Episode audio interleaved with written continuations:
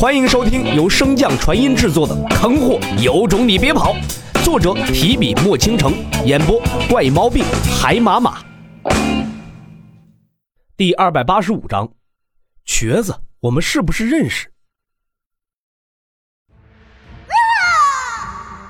两道女子凄厉的喊声在尹灵的内世界中不断回荡。洛尘这一枪没有丝毫留手，也不敢留手。两者神识暴露在外的情况下，这一枪给二女造成的伤害可想而知。幸好这一枪的效果也同样十分显著，两者之前的神识链接之处被彻底斩断，那鬼火也萎靡了大半，在千变带起的罡风中飘忽不定，似乎随时都可能会熄灭。而尹灵的状态则更差，在惨呼之后便直接昏厥了过去。那依托他妖力而存的内世界也顿时破散，鬼火趁着此刻迅速向着远处冲去。虽然知晓那鬼火的厉害，但是洛尘也并不是很着急，毕竟在外侧还有大荒国的那秘宝。在洛尘正思索该如何彻底解决这鬼火之时，令他震惊的一幕出现了。那鬼火在靠近光照之时，并未受到任何阻拦，便冲了出去。见状，洛尘顿时一愣，随即背后迅速浮起了一层冷汗。他竟然忘记了这鬼火的来历。白轩身上拥有着光照的印记，那鬼火又为何不能拥有呢？来不及多想了，洛尘连忙调动空间灵根，向着那鬼火追击而去。纵然洛尘已经拼尽全力追赶，但是那鬼火的速度也着实不容小觑。而且鬼火那吸收神石的特性，又使洛尘不敢随意出手。于是两者一追一逃之间，令洛尘最为担心的事情终于出现了。通灵大陆上拥有混元灵体，通灵大陆上拥有混元灵体，哈哈哈哈哈！一声声幸灾乐祸的声音从那鬼火中传出，向着远方扩散。轰隆！正在洛尘束手无策之时，天空中忽有一道雷声炸响，紧接着一道紫金色的雷霆便从天而降，将那鬼火彻底击杀。这声势并不大的一道晴天霹雳，蕴含的威力却远超其表。在雷霆轰杀那鬼火之后，强大的余波迅速的向着远方扩散而去。自雷霆中心所在，一道道空间裂缝紧接着出现。像极了空间崩塌的前兆。一直在奋力追逐的洛尘见状，连忙止住了脚步。纵然如此，依旧闯进了那雷霆笼罩的范围。仅仅是一点余波，便震得洛尘七窍流血，脏腑移位。洛尘深吸一口气，将体内翻涌的血气强行压下，随即转身撕裂空间，钻入其中。本以为那鬼火在外界存在的时间并不长，穆清雪那浑元灵体的消息应该不会传播太广。但洛尘终究是太小瞧这次晴天霹雳以及那浑元灵体的影响。钻进空间裂缝之中的洛尘，并未看见在下方无数人抬头望着方才那道晴天霹雳出现的地方。你们见到那雷伐了吗？这么多年了，雷伐终于再次出现了。不光是雷罚，你没有听到吗？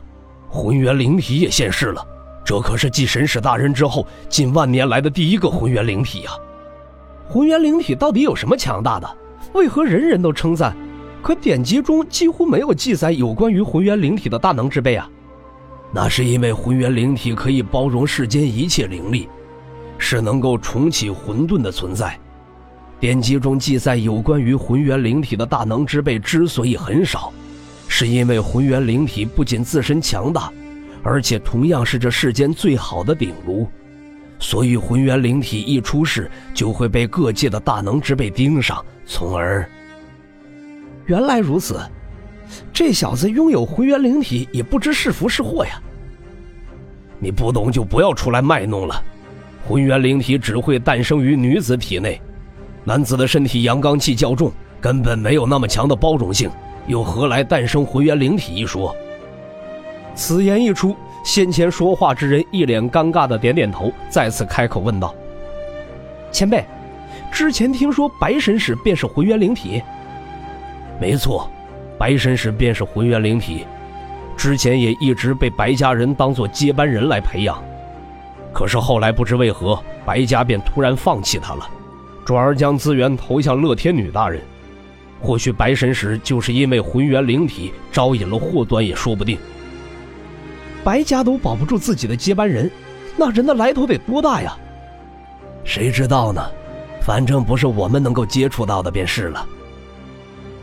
如此说来，这浑元灵体是祸非福啊？那倒也不一定。若我没有看错，那小子方才消失之前动用的乃是空间灵根。这洪荒大陆也有万载没有出现过空间灵根了，没想到这次通灵大陆上竟然出现了这么多异术，看来老天爷也想变一变了。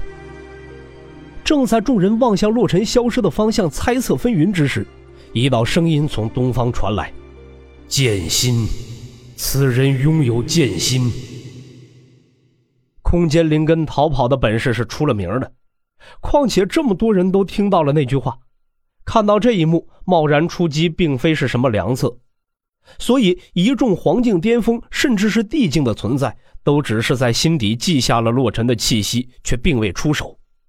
现在更重要的是如何将那拥有剑心的修士拉拢到自己的旗下。就在那道声音响起之后，秦明和王石这两大家族的家主也亲自动身，向着东方的青云大陆赶去。他们很清楚。拥有剑心的修士代表着什么？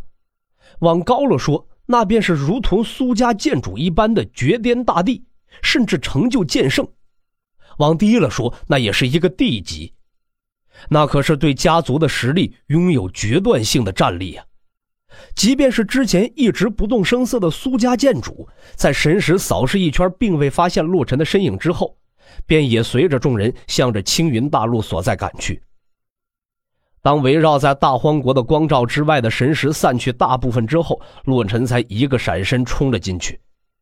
倒不是他不想直接从空间裂缝之中踱步而过，着实是因为这光照太过于强大，根本没有给他机会。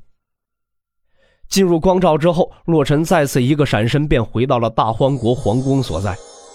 感受到他气息的镇荒王等人连忙向着洛尘所在的大殿冲去。等众人到达之时，洛尘正不断的吐着鲜血。见到镇荒王和老姚的身影，他才说道：“最近莫要外出，亦不要随意给他人附加印记。”说罢，还不等镇荒王回应，洛尘便仰头昏死了过去。镇荒王一脸担忧的望着洛尘的身影，求助的向老姚看上了一眼。得到会意的老姚正欲上前，从洛尘体内却忽然传出了一道声音。他的伤无需多管，不需要多久便会痊愈，你等自行去忙便可。镇荒王和老姚对视一眼，便示意先出去。可就在此时，洛尘体内再度传来一道声音：“瘸子，我们是不是认识？”本集播讲完毕，感谢您的收听。如果喜欢，可以点击订阅哦。关注本账号，还有更多好听的内容。还不快动动你的手指头！